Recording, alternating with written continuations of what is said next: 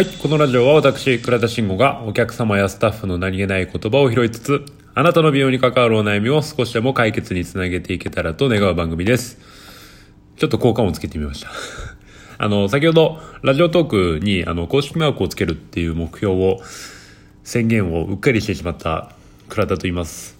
いや、これね、本当たまたま、あの、ラジオトークの中で、あの、まあ、聞こうと思った時に、まあ、やっぱチェックマークがあるわけですよ。で、これ何なのかなと思って、さーっと見てた時に、まあ、あの、公式バッジっていうのも多分、そのラジオトーク内では、えーあって、あ、これだこれだと思って、見てみたら、えっ、と、それぞれやっぱ条件が書いてあったわけですよね。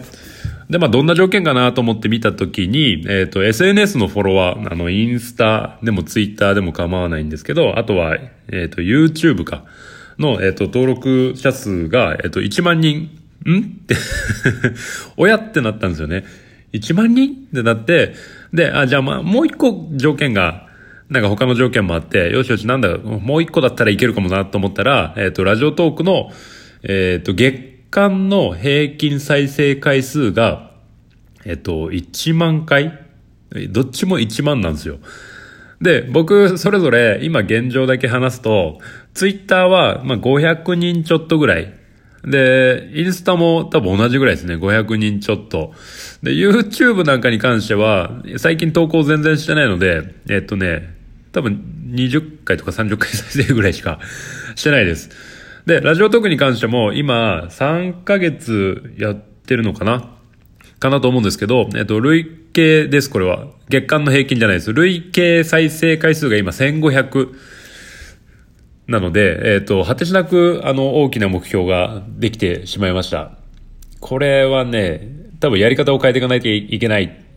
と思います。で、この時に思ったのが、やっぱりその目標を立てる時に、あの、一個、こう、果てしなく大きな目標っていうのを、あの、立てた方がいいなっていう風なのは感じてます。で、そうすると、あの、まあ、僕自身が今リアルで体験してることなんですけど、やっぱやり方が変わるんですよね。で、僕の場合で言ったら、まあ、そのラジオを更新をし続けるっていうのが、まあ、一番のその目標だった。で、目的としては、まあそういう美容に、関わる人たちが、まあもっと幸せな美容生活を、まあすごくざっくり言ったら、えー送ってほしいなっていうのが、えっ、と、目的だったんですけれども、やっぱそこに対してね、じゃあ、えっ、と、公式マークをつけるっていう目標が新たにできたときに、じゃあ、えっ、と、そのためには、多分、もっといろんな人に聞いてもらわなきゃいけなくなるっていうか、聞いてもらった方がいいわけじゃないですか。で、そうなると、僕自身の話し方だったりとかっていうのも、やっぱ面白い話し方をしなきゃいけないですよね。思わず聞きたくなるような、聞き続けたくなるような話をしなきゃいけないし、じゃあもう一個の方の、えっ、と、フォロワー、SNS の方に関しても、じゃあ1万行くには、まあどういう発信が必要なのか、どういう、えっ、と、SNS との関わり方が必要なのかっていう思考のね、変化が今リアルタイムでバンと起きてます。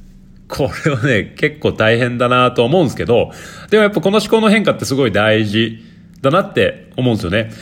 少し前に、あの、まあ、僕がデビューした時ぐらいですかね。まあ、なかなか売り上げ伸び悩んでる時に、あの、先輩から、まあ、その時の店長さんですね、に、えっと、教えてもらったことがあって、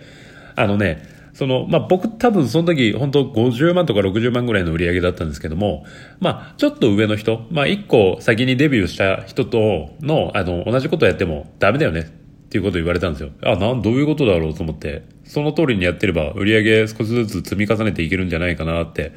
思ってたんですけども、やっぱりその人の真似したら、それぐらいしか上がっていかないですよね。そこで結局頭打ちで同じところで悩んでしまうはずなので、っていうよりも、やっぱりその、もっと上の100万だったりとか200万円だったりとかを、えっと、売り上げてるスタイリストの、えっと、真似をしていかないとダメだよねっていう話を、あの、聞いたことがあって、あ、これのことじゃんっていうのを、先ほど、あの、思い出したばっかりです。やっぱそういう人たちの真似をして、えー、まあね、あの、やっぱややっていかないと、あの、結局そういう高い目標っていうのは、やっぱクリアできていかない。し、えっ、と、低い目標で、えっ、と、クリア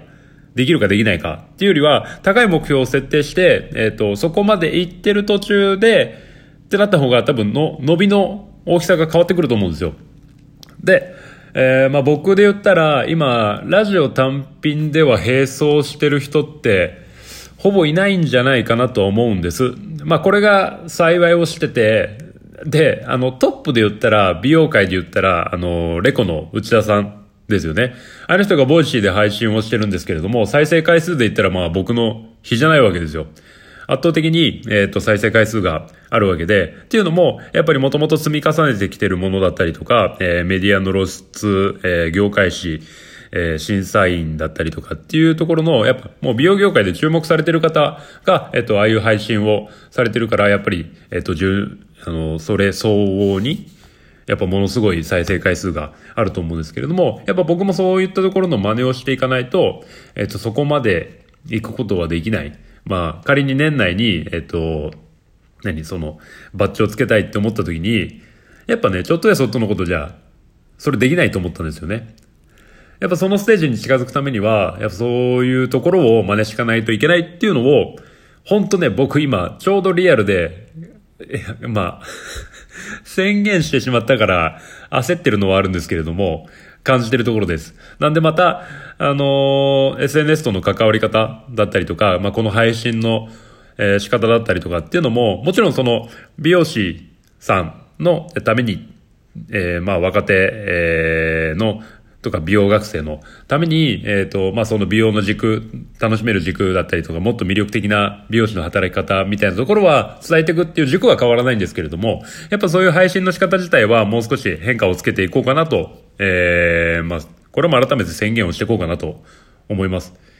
いや、むずいですよ。今までもう積み重ねてきたものから、やっぱ一気にこうパッて多分変えていかなきゃいけないと思うので、まあその辺はね、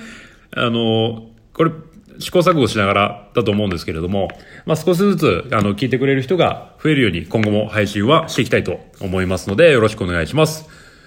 はい。まあ、今回はこんな感じでお話をさせていただきました。